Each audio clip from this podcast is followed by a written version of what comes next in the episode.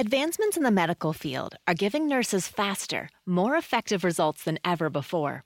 They should expect the same from their education, too.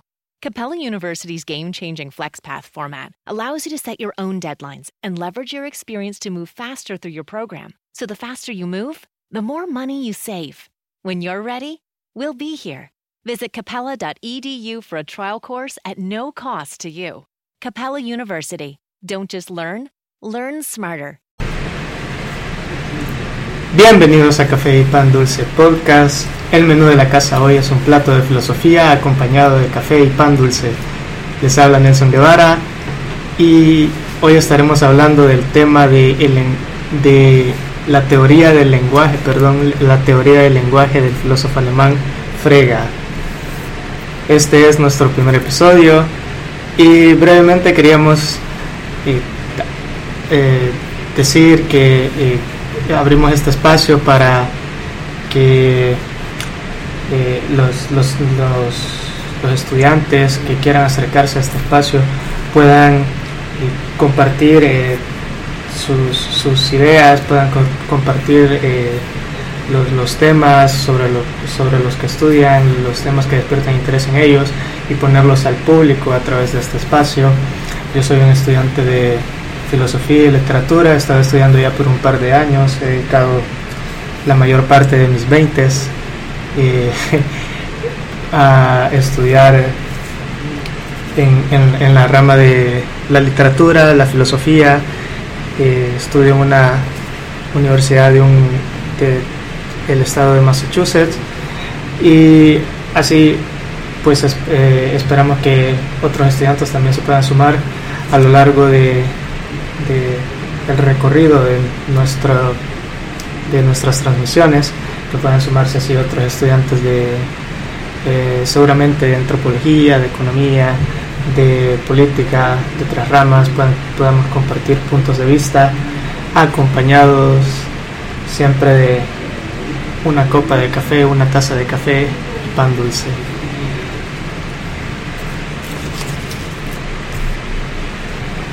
Y bueno, para empezar, no me gustaría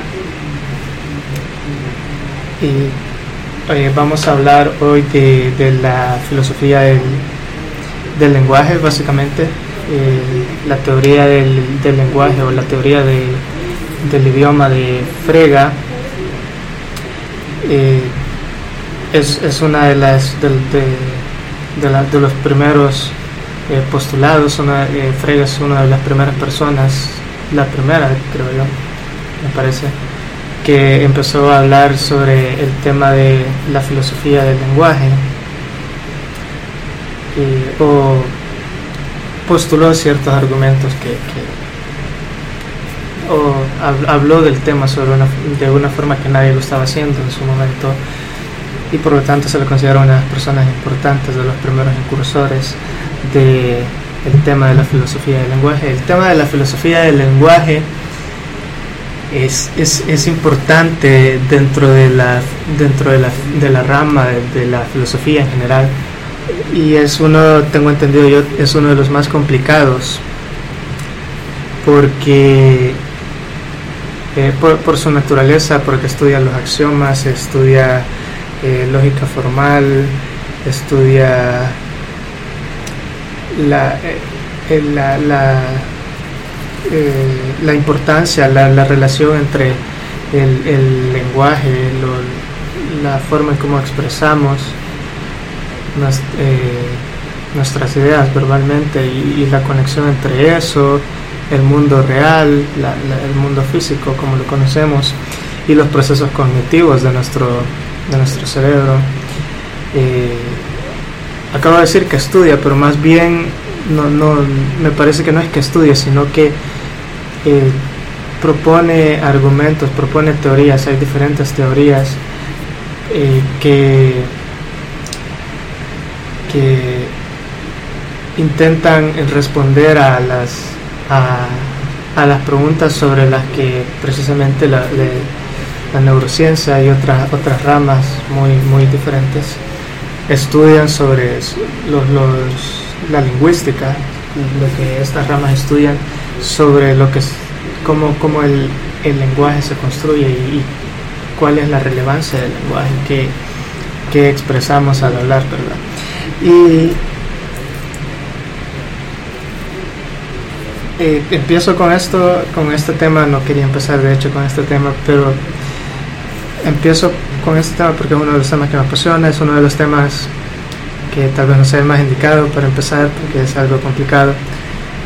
Y las ideas, las ideas generales eh, de, de, estos, eh, muchas veces las ideas generales dentro de la filosofía del lenguaje son más fáciles de expresar, creo yo que eh, soy capaz de, expresarlas porque son más simples, no hay que meterse mucho sobre las formas específicas de cómo se aplican, sino solamente eh, dar una idea general, ¿verdad? Eso es lo, más fácil de hacer, pero lo complicado es eso mismo que estoy diciendo, es llegar al fondo de, de los argumentos, de cómo que, que explican o intentan explicar cómo funcionan estas teorías. La filosofía del lenguaje también es una rama bien particular porque hasta donde tengo entendido no hay una secuencia como en otras eh, subcategorías de la filosofía.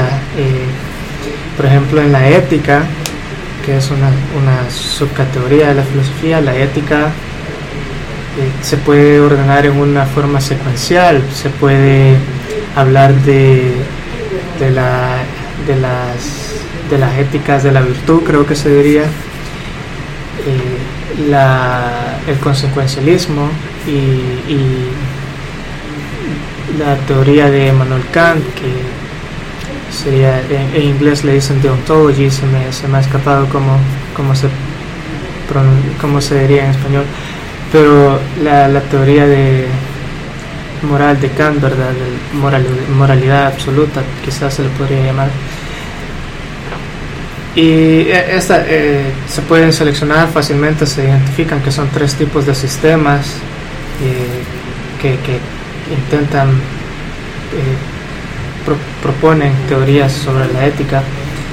Y se pueden ordenar tal vez desde Aristóteles, luego ponemos a Hume, David Hume y por último terminamos con Kant y así se puede, eh, se establece una clase y así lo enseñan en, muchos lugares, en muchas universidades. Pero en la filosofía del lenguaje, hasta donde tengo entendido, ya, ya he escuchado un par de personas, un par de, profesores, expertos en estos temas, eh, parece haber el único acuerdo que hay es que no, no hay un acuerdo sobre cuál debería ser la secuencia porque hay un montón de... No, no, no, estoy muy al tanto de todos los, todos los temas de los que se hablan, pero hay muchos temas dispersados por todos lados y teorías sobre esos temas dispersados por todos lados y no hay temas centrales. Sin embargo, sí también se, se considera, como ya lo vengo mencionando, que Frega es una de las primeras personas que empezó a, proponer eh, argumentos sobre la teoría o, proponer su teoría del lenguaje de una forma eh, bastante descriptiva, creo que si se le, se le podría llamar, o, eh, de una forma bastante ah, algo muy bien hecho, supongo se le podría llamar. También, eh, antes de, empezar a hablar del, de, de Frega, eh, me gustaría aclarar, y así en todos los, los podcast que se puedan grabar de, acá en adelante. La forma en que, en que yo propongo que, que se entienda el contenido de este, de este espacio es la siguiente. Cuando se hablan, cuando se discuten eh, eh, teorías sobre filósofos como pensadores como Frega, eh, o otros, cualquier otro, Platón, Aristóteles, los estoicos creo que se les llamaría también, eh, gente filósofos eh, más antiguos, otros pensadores un poco más modernos, eh, sin importar del, tiempo, de la era en la que pertenecieron.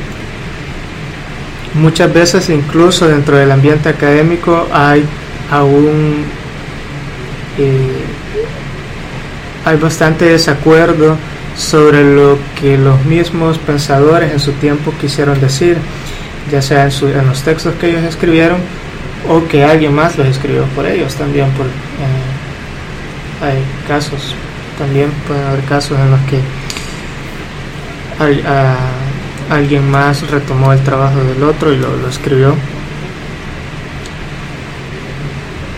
Y a veces hay, hay bastantes desacuerdos, por ejemplo, bueno, hay, hay unos, a veces bastantes, a veces un par de desacuerdos en lo que eh, personas como Frega querían decir.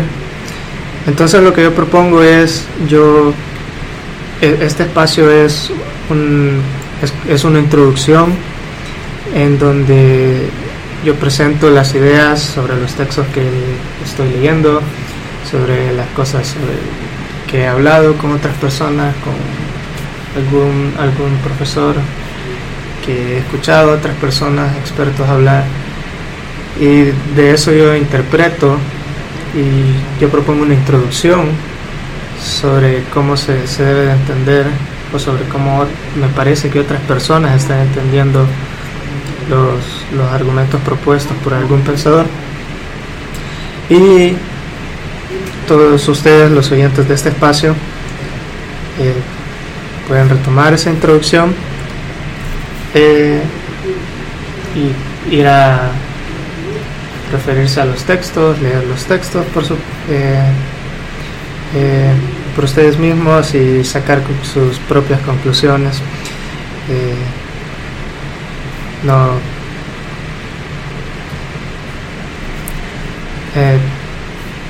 pues ese sería el método de discusión, la forma como yo propongo que deben de ser tomados los programas de el contenido que se, que, se expresa en este, programa, en especial cuando se trata en temas de la, de la filosofía. Ahora, eh, para empezar, la idea general, Frega, la teoría del lenguaje de Frega, eh, creo que podemos empezar con la, la, idea la idea simple, la idea general, la que les digo que creo que es puedo presentar eh, sin muchas dificultades y es la siguiente para Frega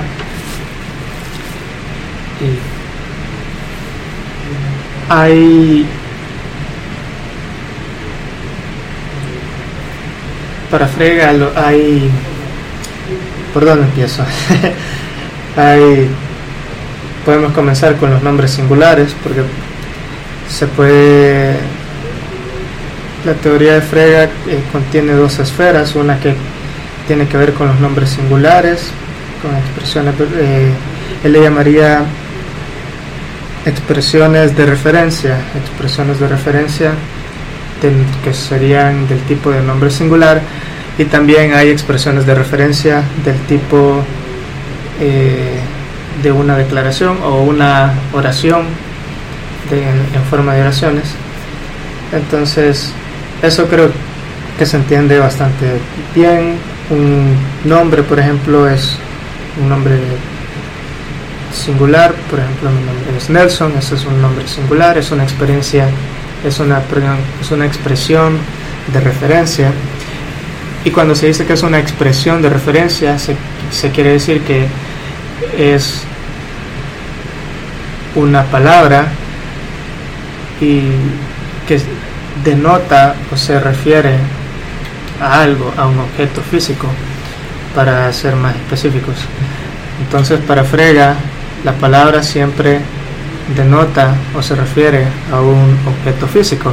Y de ahí puede venir otra, otra, otro término que Frega utiliza. Y para referirse a este objeto físico, valga la redundancia, Frega utiliza la palabra referencia o referente. Entonces la referencia o el referente siempre va a ser el objeto físico. La expresión eh, lingüística es una expresión de referencia porque expresa sobre la referencia o expresa la referencia o denota la referencia, es lo que conoceríamos como denotación de la palabra. palabra Nelson denota a la persona que está en un cuarto en este momento, eh, el cuerpo que se entiende como Nelson, el estudiante de Massachusetts que está en un cuarto. Y lo importante de la referencia es que la referencia puede ser señalada físicamente. Ese, esa es la idea importante. Entonces, una palabra, es decir, una expresión de, eh, de referencia, eh, un nombre singular, tiene, puede tener eso, puede tener una referencia. Frega dice lo siguiente también. Frega dice que normalmente en el lenguaje común, eh, eh, es decir, no en su teoría, en el lenguaje convencional, en el lenguaje que todos nosotros hablamos,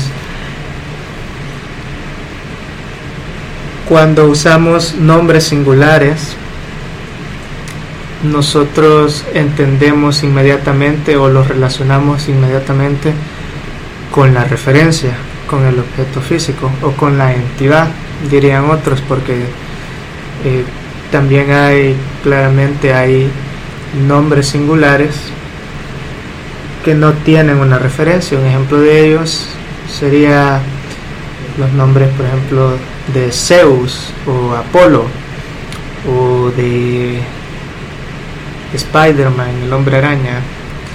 Esos son bueno, el hombre araña no olvídenlo, porque eso, ese es otro tipo de nombre. Pero Spider-Man, que es un nombre singular, una sola palabra, también son, todos estos son nombres singulares que no tienen una, una referencia física. Para Frege, idealmente este tipo de nombres no deberían de existir.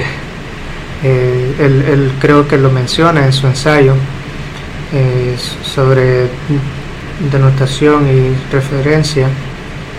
En este ensayo creo que lo menciona que en, un mundo ideal, en un lenguaje perfecto, este tipo de, nombres singulares no deberían de, estar en, ningún lenguaje, porque resultan, tienen implicaciones que, que resultan confusas para Frega, las cuales ojalá podamos abordar en otro episodio.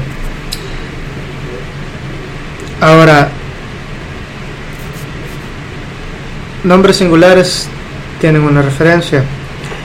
Lo, uno de los conceptos importantes que voy a mencionar a continuación dentro de Frega es el concepto de el sentido o también puede ser eh, puede ser eh, expresado como el significado, sentido o significado.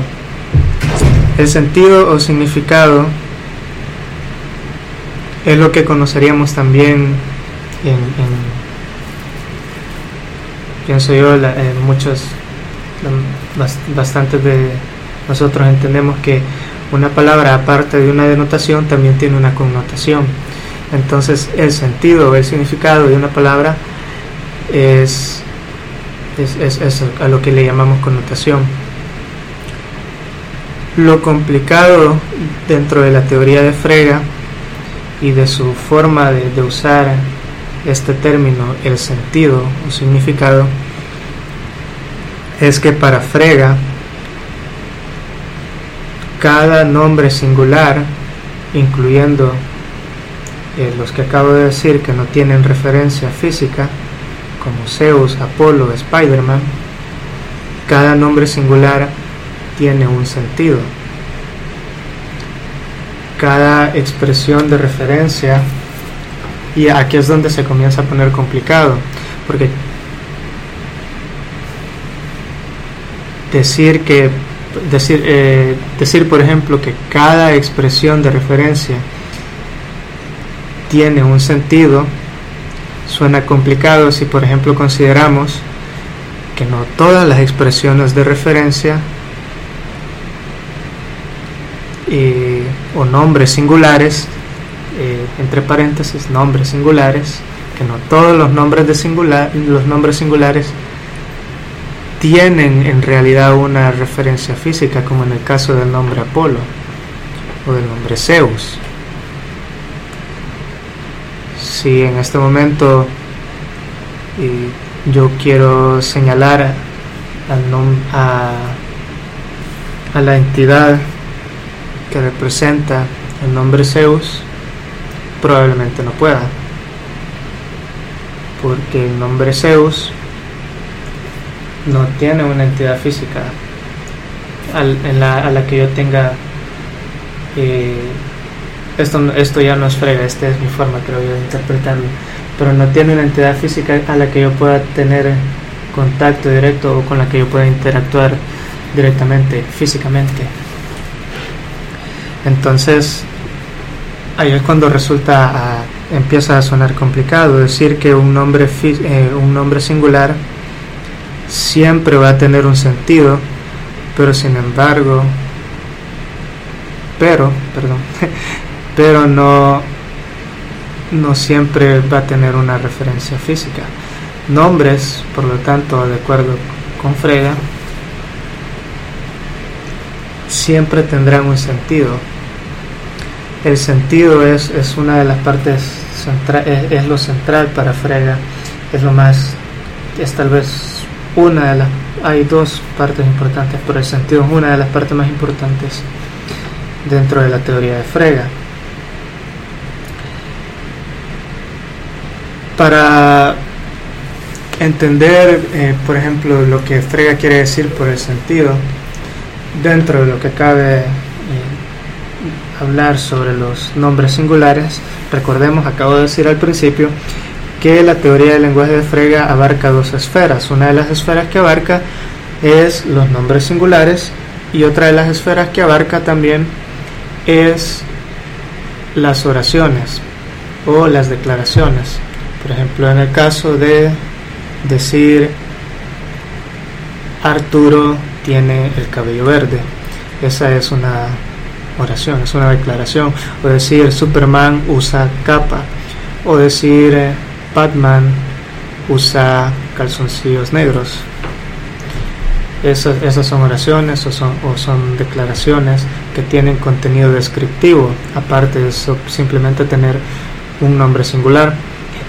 Entonces para Frega, dentro de lo que cabe mencionar sobre los nombres singulares, eh, como decía, el sentido es importante y una de las formas de entender el sentido en este contexto, en el, en el contexto de los nombres singulares, eh, puede ser la siguiente, por ejemplo, eh, es, es, fácil entender que hay un sentido, que, que, una palabra, un nombre singular siempre va a tener un sentido, si lo pensamos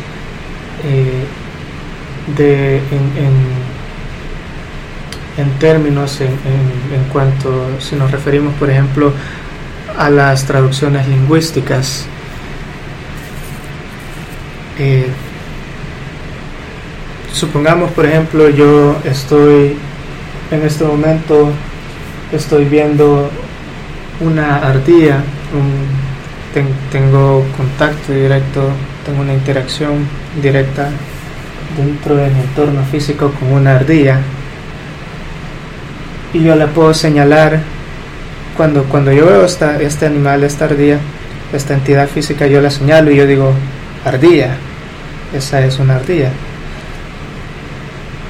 De la misma forma después puede venir otra persona, otra persona que ha nacido acá en Estados Unidos eh, y probablemente, bueno, supongamos esta persona solo, solo habla inglés y ve a la ardilla y la persona dice squirrel y señala a la ardilla.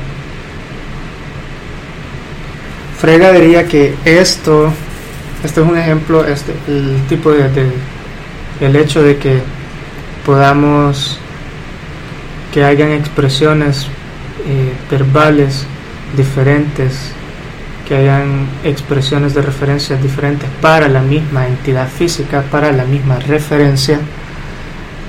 Para Frega esto es un ejemplo de que el sentido es lo que señala a la referencia. Es decir, cuando yo veo a la ardilla, eh, en el momento en el que yo reconozco al animal y veo a la ardilla y la señalo y digo ardilla, eh, estoy expresando con el nombre singular ardilla, estoy expresando el sentido de esa que, que nos dirige hacia esa referencia.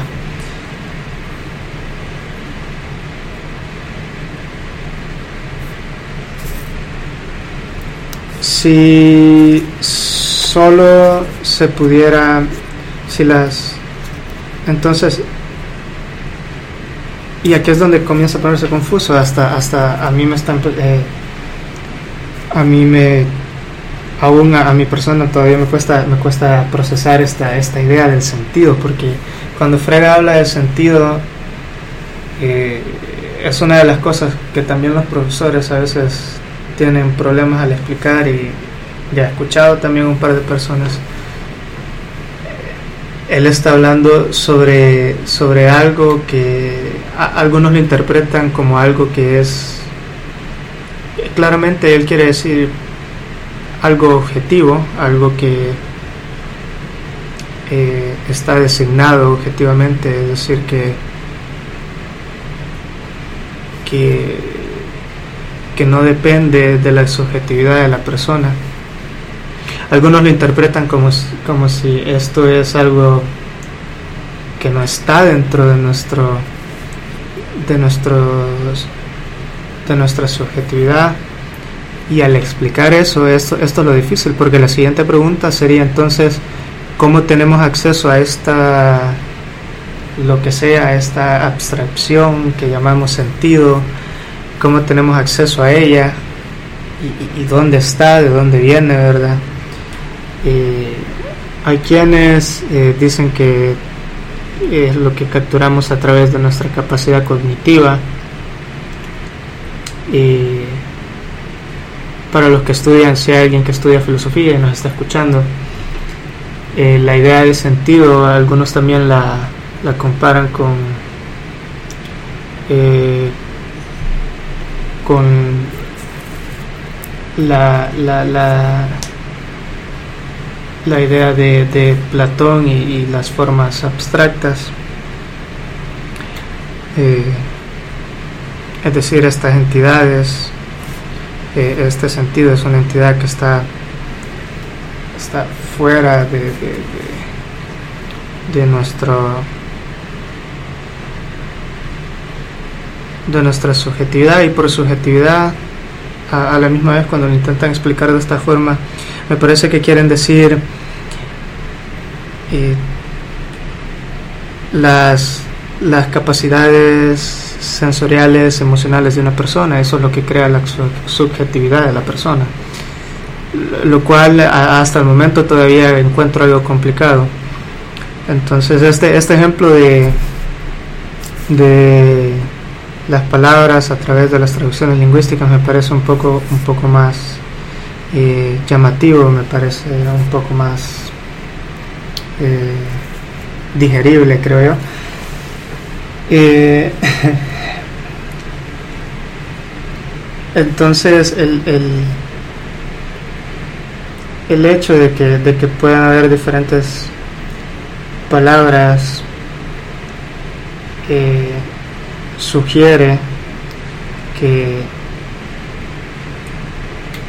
que lo que cambia es la palabra y sin embargo el sentido se, se conserva. El sentido de, de la referencia ardilla, el sentido que, que esto es lo otro, como, como les digo, algunos hablan esto del, del, del, del, sentido como algo fuera de nuestra capacidad subjetiva, pero también dicen que que lo podemos captar cognitivamente. Entonces, de ahí también está otra forma de ponerlo y es decir que el sentido es la forma en cómo eh, nuestra capacidad cognitiva concibe o captura eh, la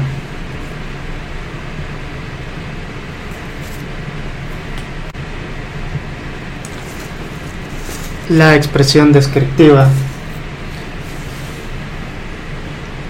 La implicación, sin embargo, en este, en esta, en esta, esta forma de entenderlo, entenderlo como la forma en cómo nuestra capacidad cognitiva captura o concibe la referencia descriptiva, es decir, el nombre singular en este caso, es que si hay algo de, que depende quizás de la subjetividad.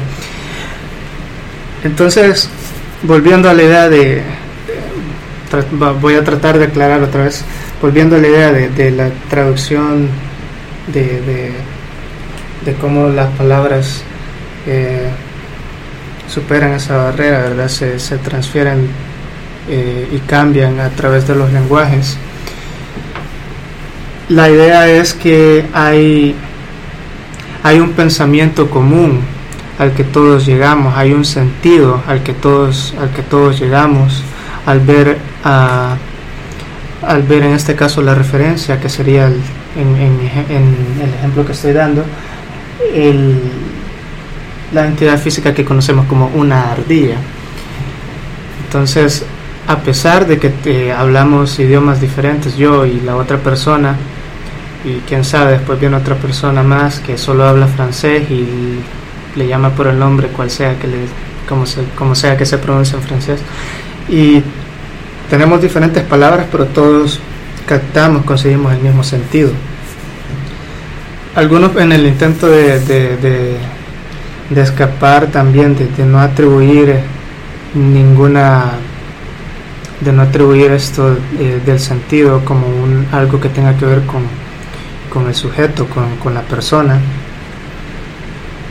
eh, juega un poquito con, con, la definición que acabo de dar y en lugar de decir que es la forma en cómo nosotros concebimos, que yo, la persona, concibe o capta la expresión de referencia, lo cambian y dicen que, por ejemplo, que es la forma en cómo la expresión o el término de referencia presenta su referencia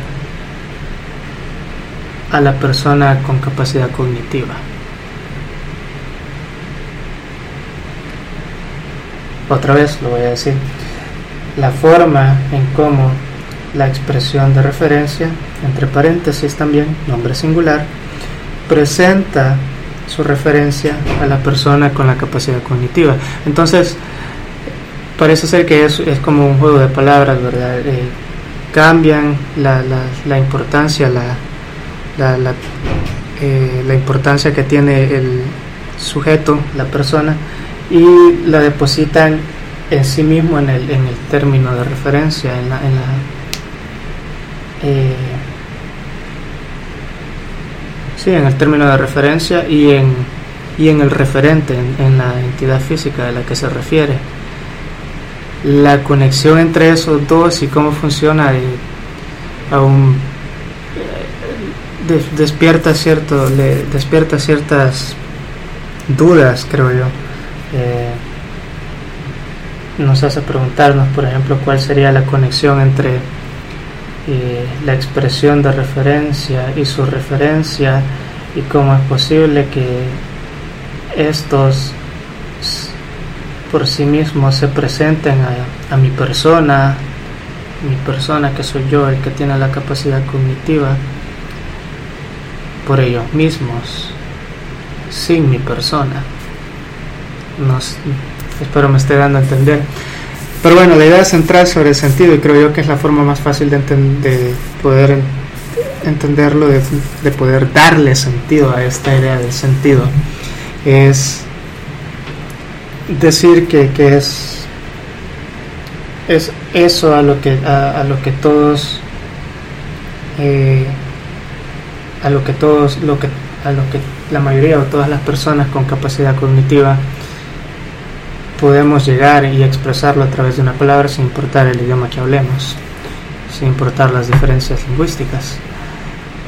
Entonces Frega eh, en cierta forma puede ser interpretado de esta forma y decir, pues bueno, no es como nosotros normalmente en nuestra forma de usar el lenguaje convencionalmente lo entendemos, que cuando hablamos de, cuando hablo de la, de, uso un nombre singular como la ardilla,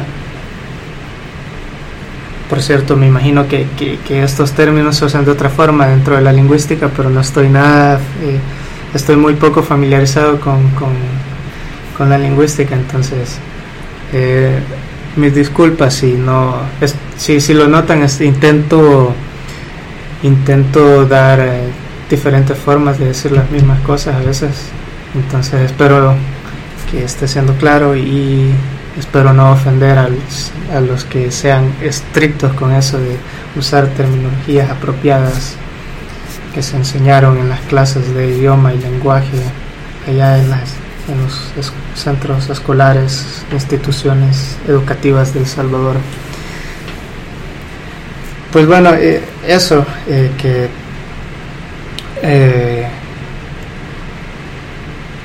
es el sentido el que nos, el que nos dirige a la, la referencia y no, no es como lo usamos en, en, nuestro lenguaje convencional, como lo pensamos normalmente, que cuando usamos la palabra ardilla, esa palabra nos dirige a la referencia a la entidad física que conocemos como el animal que llamamos ardilla sino que según Frega es el sentido el que nos dirige hacia ahí, porque las palabras pueden cambiar, si fuera la palabra sería la misma palabra todo el tiempo, sería la misma ardilla en inglés, francés y así sucesivo, eh, así en todos los, los idiomas. Eh, pero no es así, la experiencia nos demuestra que no es así.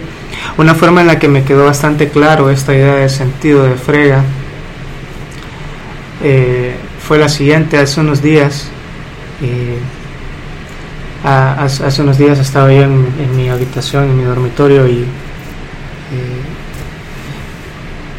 eh, mi compañero de mi compañero de cuarto estaba conmigo y yo estornudo, estornudo como cualquier persona, entonces al, al escucharme estornudar, mi compañero de cuarto hace el siguiente ruido. Parece que tenía, él tenía pereza o no sé, estaba ahí muy relajado en su, en su sofá y no tenía ganas de usar lenguaje, expresiones verbales, nombres singulares, oraciones.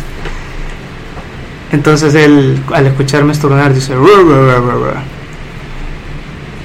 Y yo entendí y le respondo de otra forma creo que le respondí, no recuerdo bien, le respondí algo así como que... Entonces me llamó bastante la atención y lo interesante de esto fue que ambos, ambos nos entendimos, yo entendí, hubo, hubo cierto tipo, un cierto tipo extraño, muy peculiar de, de comunicación y sustituimos eso, sustituimos nombres singulares, sustituimos, yo sustituí una oración probablemente o un nombre singular y comunicamos algo. Entonces yo dije, ajá, eh, eh, este, es, este es el sentido del que habla Frega. Eh, y así, así mismo hay, hay personas que de hecho sí usan esos ejemplos. Decir que, por ejemplo, si nos encontráramos con seres de otro planeta algún día, es bastante fácil concebir, pensar, o al revés, más bien es, es inocente, es, es tonto concebir, pensar que, creo que no debería ser tonto, es, es poco poco razonable pensar que, que ellos van a hablar exactamente el mismo idioma que, que nosotros, considerando que nosotros tenemos tantos idiomas y es y tampoco resulta descabellado pensar que estos seres eh, pueden eh, pueden expresarse de otra forma completamente diferente a, lo que conocemos como lenguaje. Y esto fue tal vez algo cercano algo lo, lo, más cercano que yo pude llegar a esa idea y el hecho es eso que ni siquiera la idea la idea es esa que ni siquiera tal vez ni siquiera sea necesaria una palabra como la conocemos, un nombre singular, para poder expresar ese sentido. Y en, e, en ese sentido, en ese sentido, Frega estaría, estaríamos bastante cerca a, a, poder decir que el, la, la noción del, del, del, sentido que tiene Frega es o puede ser acertada. Ya nos quedan pocos minutos para cerrar el episodio de esta de esta ocasión. Y para ir cerrando hemos, hemos, hemos intentado explicar la idea de la idea general de, de, la teoría del lenguaje de Frega, lo que es eh, una referencia, un nombre singular, una palabra, un término eh, de referencia, y lo que es el sentido y hasta cierta forma cómo podemos tratar de, entender lo que Freya quiere decir por el sentido. Para seguir eh, ahondando, para seguir eh, profundizando más en, en, el tema de la teoría de Frega, hace falta todavía, como dije, como ya mencioné en dos ocasiones, creo, explicar cómo aplica esta, cómo empieza a aplicar esta teoría cuando se trata de oraciones o declaraciones. Y cuáles son las implicaciones de, por ejemplo, decir que el sentido es lo que nos dirige hacia la referencia, no las expresiones verbales, y cómo, cómo, es, cómo esto eh, funciona. Eh, con diferentes, por lo menos dos tipos diferentes de oraciones, si no solo uno. para ir cerrando ya, un ejemplo sería convencionalmente eh, se puede decir yo soy Nelson, pero también soy Josué. Entonces alguien puede decir la oración, Nelson es Josué. Y alguien puede decir, esa oración es cierta porque en efecto tienen la misma referencia que es la persona que está en este momento, en este cuarto, hablando acá en una universidad de Massachusetts. Y decir y señalarme, ese es Nelson y ese es también Josué. Por lo tanto, la oración es cierta. ¿Qué sucede luego si se descubre que yo tengo un hermano gemelo, el cual esta persona no conocía,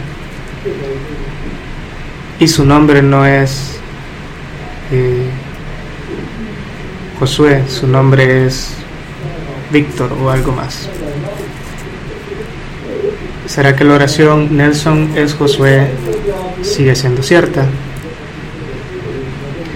Esta y otras preguntas vamos a intentar abordarlas eh, y reconsiderarlas en el siguiente episodio de Café y Pan Dulce. No se les olvide tomar su taza de café por la tarde mientras escuchan este podcast. Pueden escribirnos a arroba Facebook Café y Pan Dulce Podcast eh, por el momento y escucharnos en nuestra plataforma Spreaker, próximamente en otras plataformas Muchas gracias por, para todos los oyentes que nos prestaron su, tiempo y por habernos llegar hacia todos los lugares todos los puntos desde donde nos pueden escuchar en las distintas plataformas y